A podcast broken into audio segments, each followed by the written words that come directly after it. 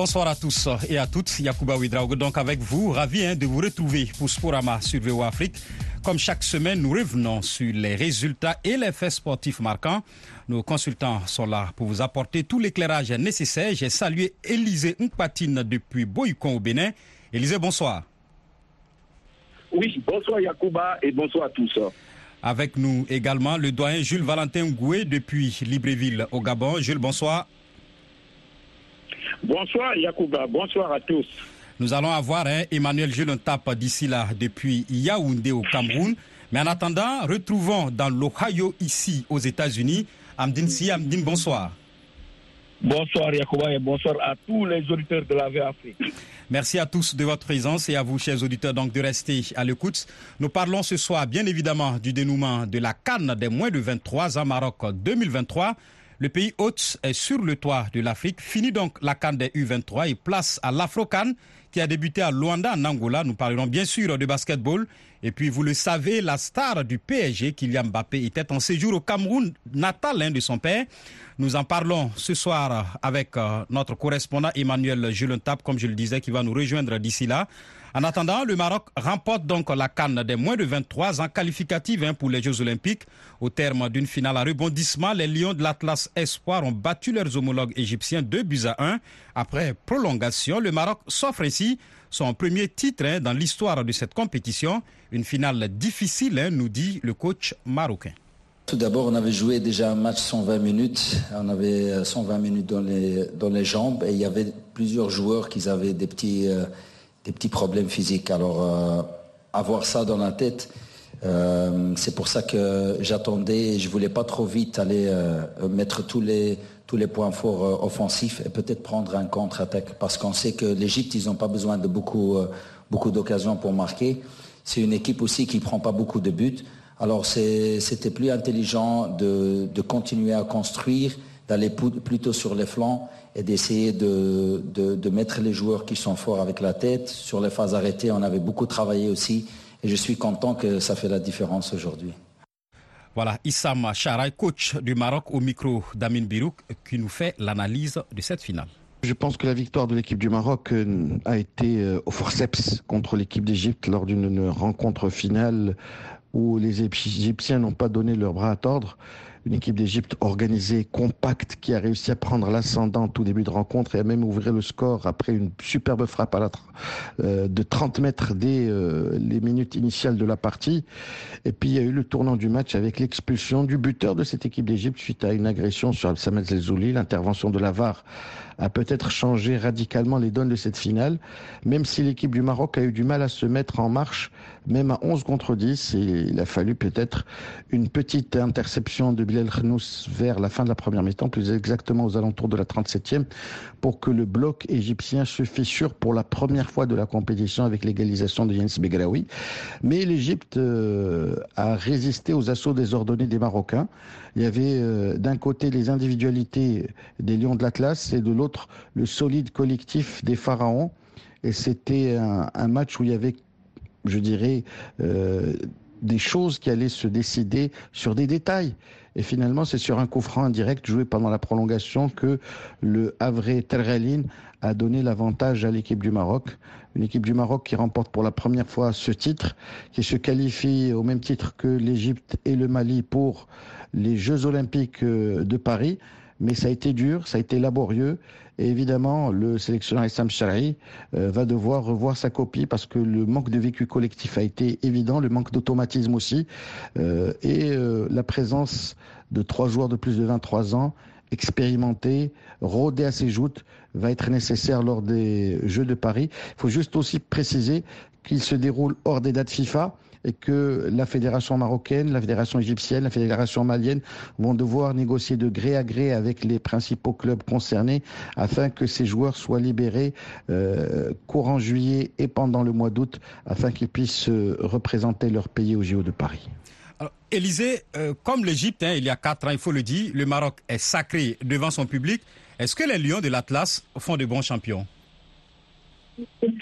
Oui, on peut le dire comme ça, au vu de ce qui s'est passé dans le match puisqu'ils étaient véritablement malmenés. Hein. Le schéma mis en place par le sélectionneur égyptien a bien réussi. En, témoigne euh, le but marqué. Et puis après, le buteur qui se fait expulser. C'est le tournant de la rencontre. Amine l'a expliqué. Il faut dire, c'était une revanche aussi pour les Marocains. Hein, il faut le dire, puisque on se rappelle, il y a seulement un mois et demi ou deux mois, euh, le national à la Ligue du Caire est venu gagner la Ligue des Champions ou, simplement est venu reprendre son bien chez le Wida de Casablanca.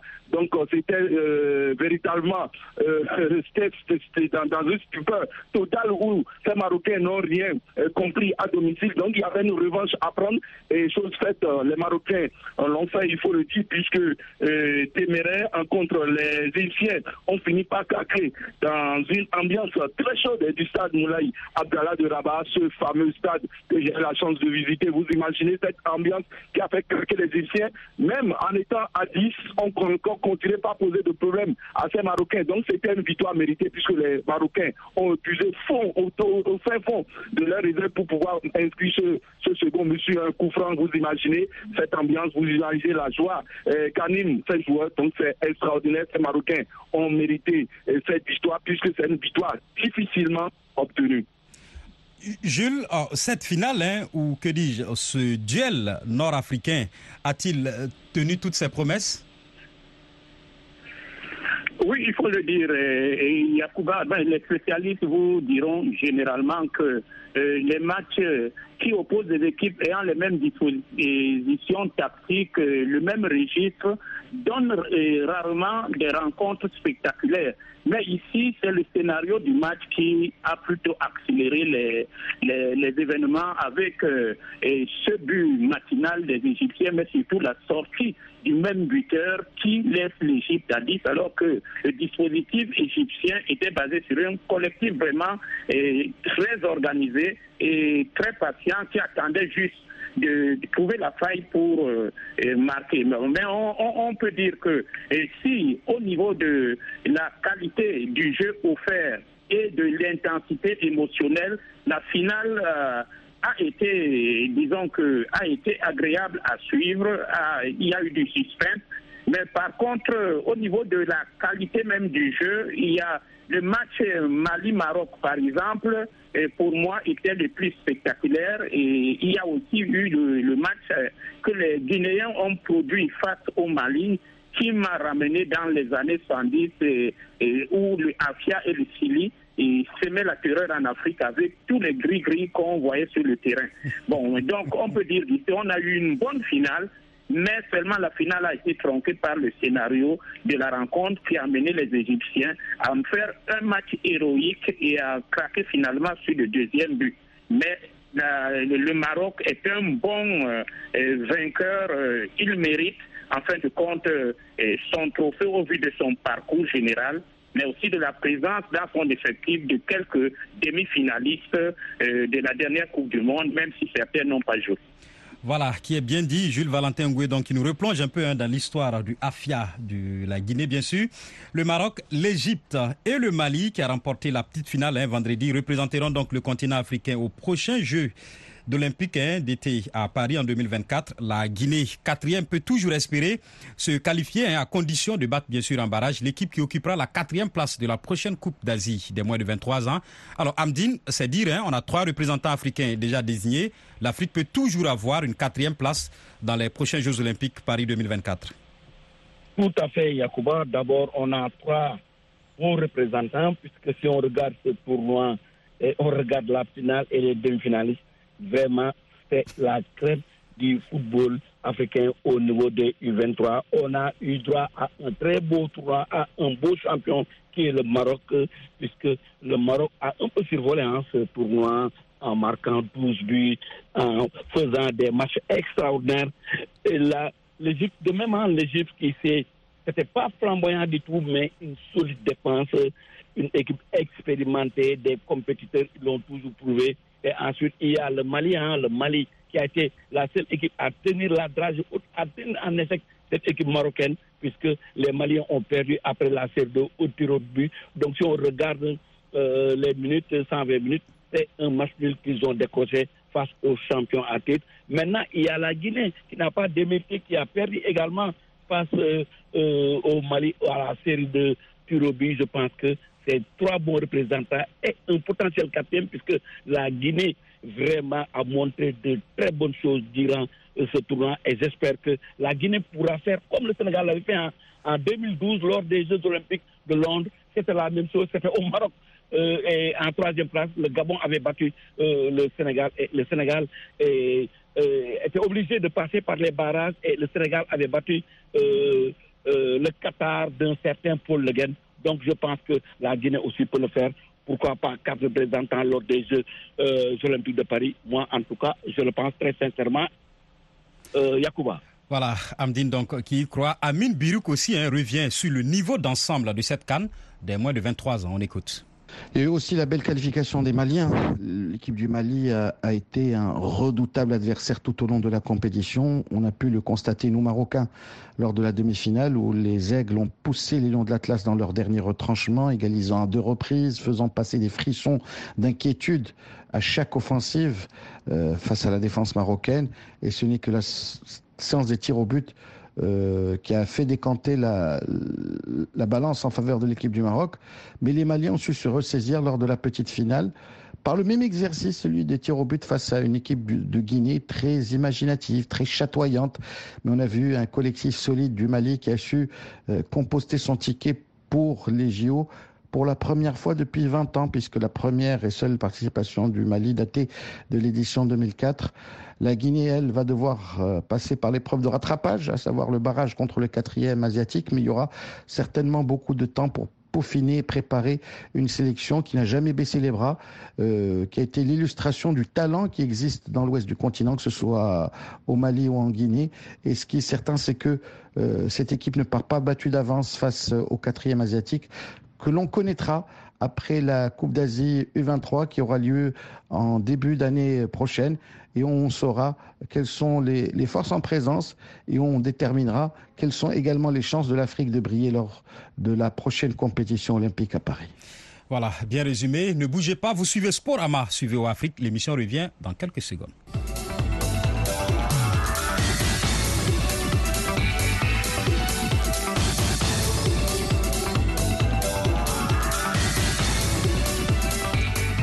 L'Afrocan, la Coupe d'Afrique des Nations de basket, a débuté ce week-end à Luanda, en Angola. 12 sélections réparties donc dans quatre groupes hein, de trois s'affrontent depuis samedi dans la capitale angolaise.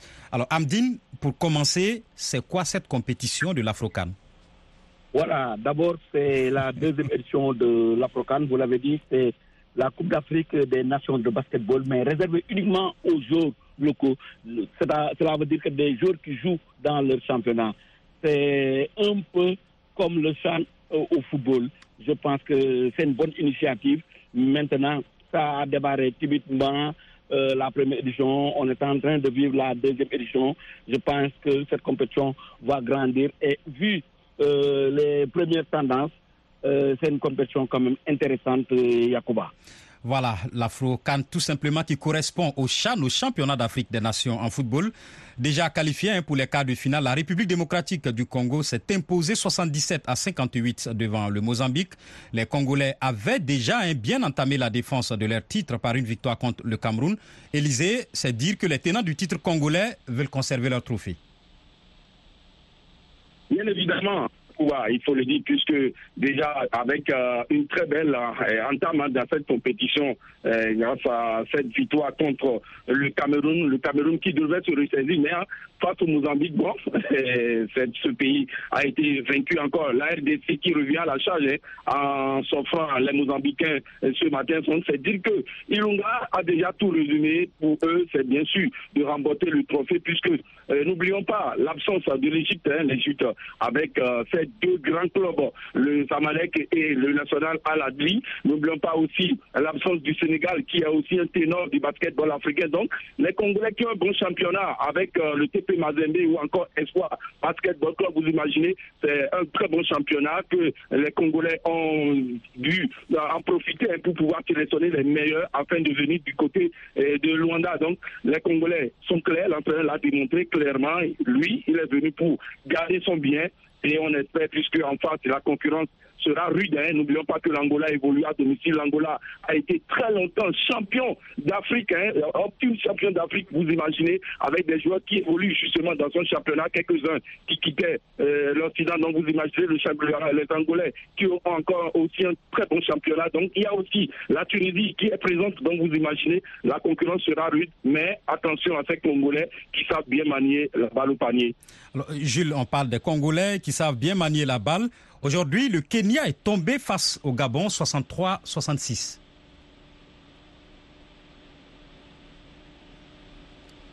Jules, si vous m'entendez? Voilà, et donc on, a perdu un Jules Valentin Ngoué qu'on va essayer de retrouver et Michel Safer à cela. Alors, Amdine, je le disais, Élisée parlait hein, des tenants du titre congolais qui sont déterminés à conserver leur trophée, mais aussi, il faut le remarquer, aujourd'hui, par exemple, le Kenya est tombé face au Gabon 63-66. Et donc, on me signale que Gilles est de retour.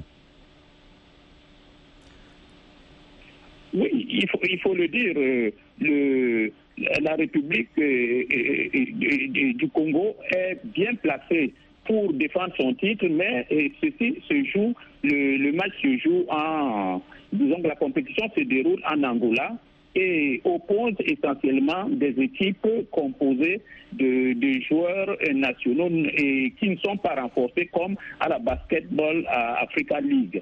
Donc, euh, nous aurons presque toujours les mêmes favoris qui vont se mettre en pointe.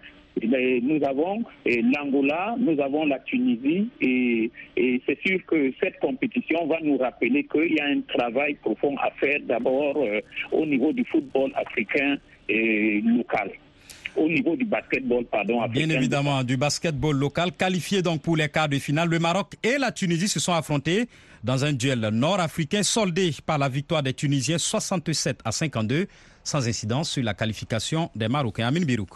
Plusieurs années d'éclipse, l'équipe du Maroc de basketball, version locale, euh, a réussi son entrée en matière contre le Rwanda et pourtant c'était laborieux puisque pendant une partie de la rencontre, cette formation a été dominée par un adversaire qui n'a nourri aucun complexe et qui a même mené de 15 points. Donc il a fallu effectuer une vraie remontada pour revenir dans la partie et l'emporter sur le score de 59 à 57.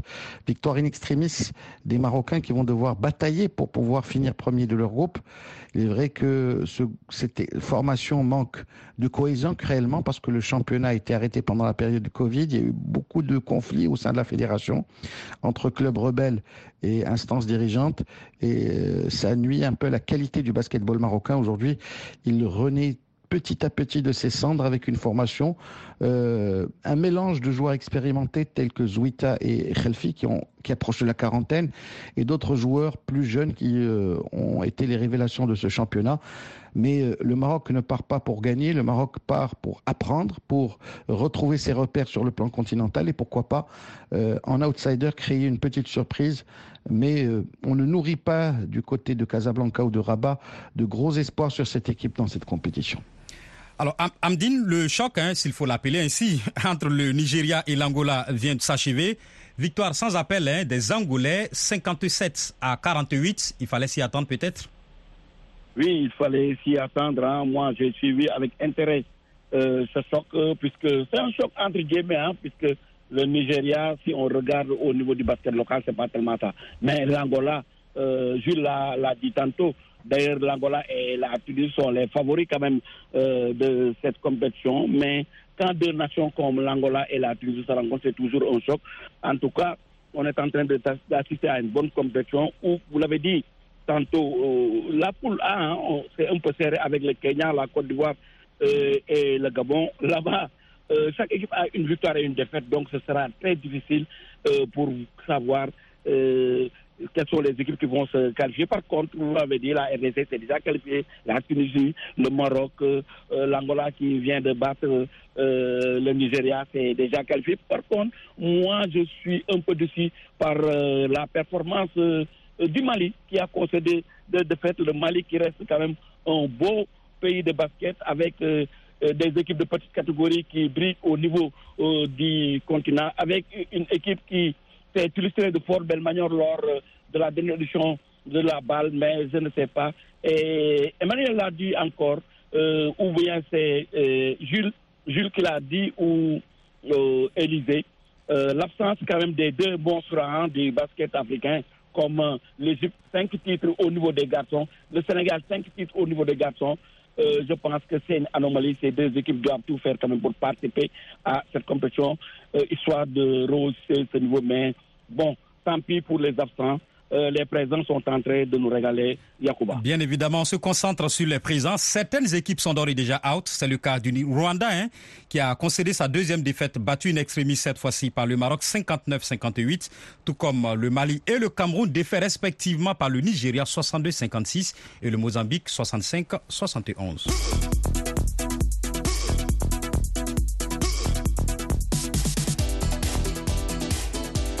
L'attaquant star du Paris Saint-Germain et capitaine de l'équipe de France, Kylian Mbappé, a visité le Cameroun natal hein, de son père.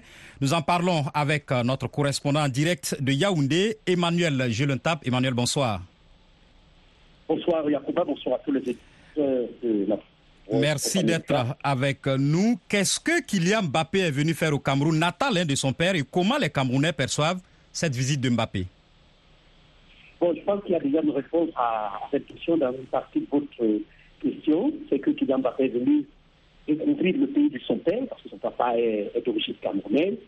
C'était donc l'occasion pour lui de nouer un premier contact euh, avec la terre qui a vu naître son papa. C'est d'ailleurs ce qu'il a déclaré. Il a dit qu'il avait toujours désiré arriver au Cameroun. Et si l'on sentit au propos de sa maman, euh, c'est une visite qui était préparée d'avance. Euh, Le Cameroun a été choisi en premier lieu, puis par la suite, ça sera euh, l'Algérie. On va aussi dire que Kylian Mbappé est venu au Cameroun pour présenter certains projets euh, d'ordre caritatif au, au gouvernement camerounais, mais également discuter avec quelques-uns de ses partenaires, parmi lesquels le fils de l'ancien tennisman, lui aussi, franco-camerounais Yannick Noir, les deux ambitions différentes même des choses au Cameroun. Voilà un peu, euh, Yacouba, ce que Kylian Mbappé officiellement est venu faire au Cameroun. Alors, Jules, très rapide. Oui, allez-y, allez-y, Emmanuel. Alors, maintenant, comment est-ce que, comment est-ce que les Camerounais perçoivent cette visite Juste- Si on s'en tient euh, au côté un peu populaire de cette euh, visite de Kylian Mbappé au Cameroun, on va dire qu'il a été accueilli chaleureusement. Les Camerounais sont actuellement contents. C'est aussi pour beaucoup de Camerounais que euh, leur pays est une terre fertile pour euh, des, des grands footballeurs, même si Kylian ne joue pas pour les Lions et Lions intouchables. Donc, euh, c'est une visite qui a été véritablement courue. Et d'ailleurs, il faut préciser, euh, un match que Kylian Mbappé devait euh, assister, au match auquel Kylian Mbappé devait assister, non loin de, de- du domaine là où il habitait à côté de Yannick Noir, a été annulé à cause d'une forte popularité. Il y a eu une masse de population ce jour-là. Euh, pour les raisons de sécurité, on a dû annuler. Donc, c'est une preuve que, effectivement, les Camerounais ont apprécié cette visite. Alors, Emmanuel, très rapidement, qu'est-ce qui est ressorti justement de cette visite en termes de projets présents et peut-être futurs hein, pour le Cameroun? Très rapidement. Alors, on va dire que, va dire que Kylian Mbappé dû laisser un peu avare en révélation au sujet des, projets. Parce qu'au sorti de la rencontre avec le Premier ministre du Cameroun, la question lui a été adressée. Il a tout simplement dit qu'il y, a- il y a beaucoup de projets, mais il a mentionné qu'il ne peut pas les détailler tout de suite. Mais euh, nous avons suivi d'ici à là qu'il y a un projet qu'il voudrait bien euh, implanter, implémenter au Cameroun avec euh, le fils de Yannick Noah, au nord de la capitale, dans la ville de Bala. On n'en sait pas encore grand-chose avec précision. Dans tous les cas, il y a des projets de Kylian Mbappé qui arrivent au Cameroun, c'est ce qu'on fait actuellement. Alors, justement, Emmanuel, je reste avec vous très rapidement. On n'a pas aperçu Kylian Mbappé avec le président de la Fédération camerounaise de football, Samuel Etofis. Qu'est-ce qui s'est passé? Parce que déjà, Samuel Etofis n'était pas au Cameroun. Samuel Etofis avait son calendrier. Bon, maintenant, est-ce que les deux euh, ont convenu de ce que la présence de l'un euh, devait coïncider avec l'absence de l'autre? Ça, on ne le sait pas. Donc, euh, effectivement, le président de la Fédération camerounaise de football, Samuel Eto'o, et Kylian Mbappé ne sont pas rencontrés. Par contre, on a vu Mbappé avec euh, euh, Francis Ganou, on a vu Mbappé avec le fils du président de la République. On a aussi vu des anciens lions, des notables de la génération 90, tels que Joseph Antoine Bell, euh, Valeur Jonquet, avec Kylian Mbappé à Djilabé, au, au village là où Mbappé est allé se faire introniser recevoir la bénédiction ancestrale. Euh, oui, l'absence de Mbappé aux côtés de Samuel Eto'o a fait euh, jaser quelques-uns. Le sujet a été suffisamment abordé, à- abordé sur les réseaux sociaux. Mais que Voilà, c'est tout pour cette émission de Sporama. Ça va très vite. Merci donc à Emmanuel Jules Tap depuis Yaoundé au Cameroun. Merci à Jules Valentin Gouin depuis Libreville. Merci à Élisée Amdinsi. Sporama s'achève. Merci à Michel Joseph qui a réalisé cette émission.